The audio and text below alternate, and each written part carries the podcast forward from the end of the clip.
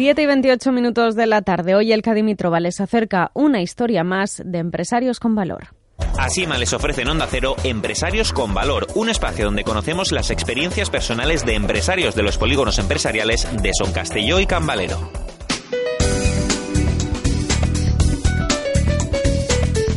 Vamos a dejar hablar a Alejandro Sáenz de San Pedro, director de la Asociación de Industriales de Mallorca, junto a una empresaria que forma parte de las 27 historias de empresarios que recoge el libro de la asociación con el patrocinio de Bancamark y que se va a presentar el próximo día 9 de febrero. Seguro que muchos se sentirán al menos identificados. Buenas tardes, hoy estamos con, con Amparo Oliva que es la responsable de un asociado nuestro que lleva desde hace muy tiempo, que es Segur Market, una correduría de seguros.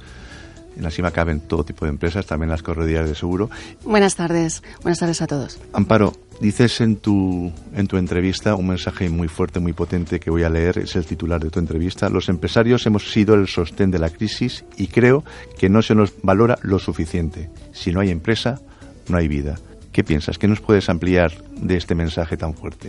Eh, es verdad que los empresarios creo que hemos todos aguantado como, eh, como hemos podido y em, esta situación de crisis. Hemos intentado no espantarnos y seguir adelante. Y somos como células, es que los empresarios somos como las pequeñas células del cuerpo, eh, todos somos necesarios, unos están en un órgano más visible, otros en otro más invisible, pero todos, todos a una creo que hemos sido el sostén de la crisis porque eh, y principalmente creo que los pequeños y medianos empresarios porque hemos podido dar eh, estabilidad a muchas familias y, la conciencia del empresario como parte de la sociedad ha, imperado, creo, y ha dado un poquito de cordura a todo a todo esto que hemos pasado, que ahora afortunadamente parece que, que ya vamos viendo que se aleja un poquito. Amparo, vamos al, punto clave de la figura del empresario. Tú eres empresaria y un buen día te encuentras, sin buscarlo, que te conviertes en empresaria.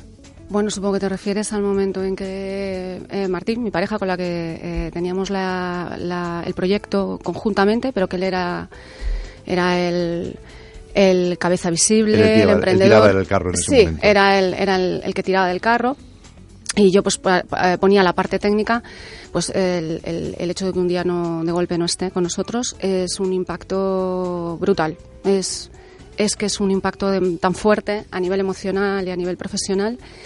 O sea, eh, tenía clarísimo que teníamos que seguir adelante porque era, al fin y al cabo, era un proyecto que habíamos realizado entre los dos intentando ser yo la cara visible, que eso me ha costado bastante, pero bueno, estoy contenta. En la entrevista hablas de, esta crisis, que enseguida, después de superarla, aparece otra crisis, que es la crisis que todos hemos vivido en el mercado, y hace referencia a, la fuerza de tu equipo, vital para, para sacar adelante, digamos, todos los proyectos.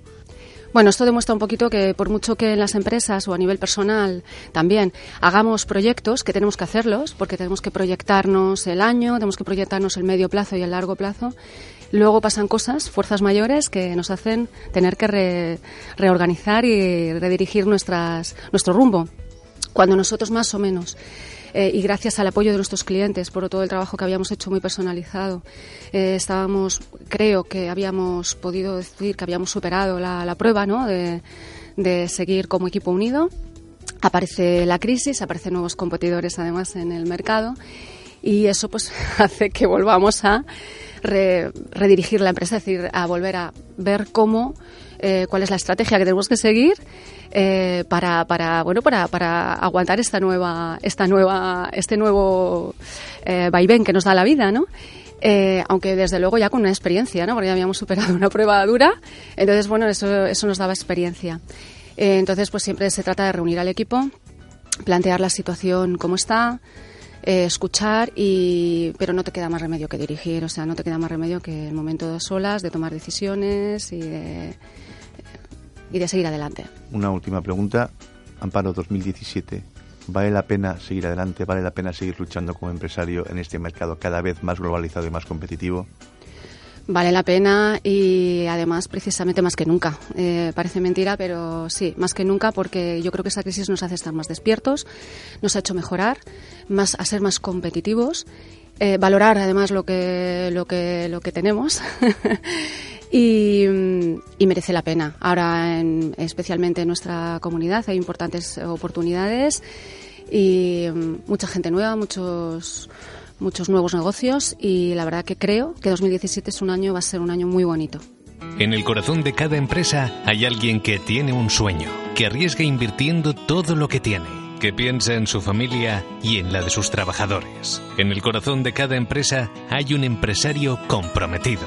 Asima, Asociación de Industriales de Mallorca. El valor de 1.500 empresarios comprometidos y 20.000 trabajadores.